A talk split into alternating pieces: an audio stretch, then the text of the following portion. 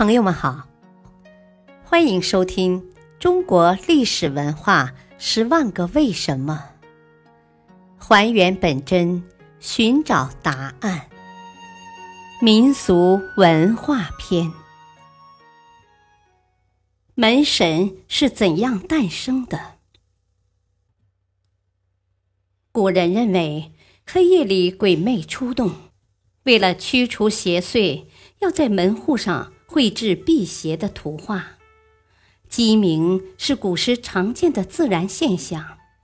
雄鸡一唱天下白，随着太阳升起，夜间出没的鬼魅便销声匿迹了。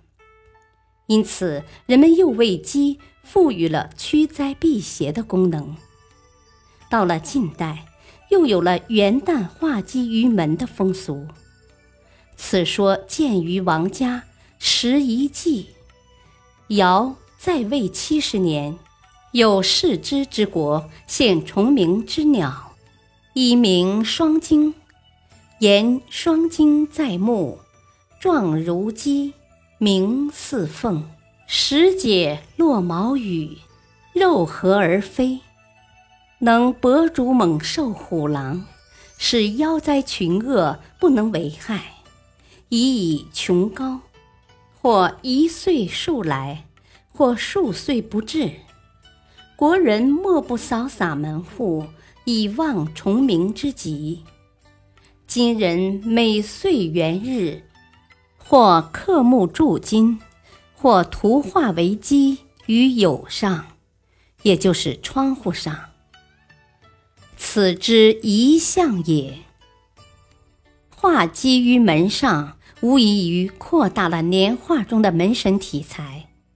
至今，河南开封、山东临沂、苏州桃花坞等地的早期门画中，尚有这一形式的画样传世。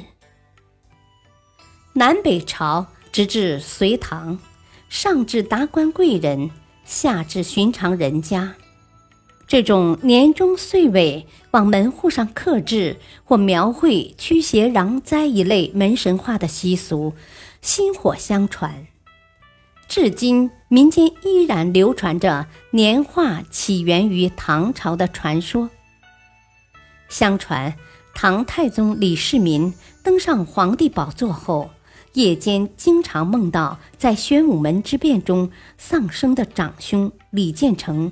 和四弟李元吉化为厉鬼来锁魂，大将秦琼和尉迟敬德得知后自告奋勇，手持兵刃，全身披挂的站立宫门两侧，为唐太宗守夜驱鬼。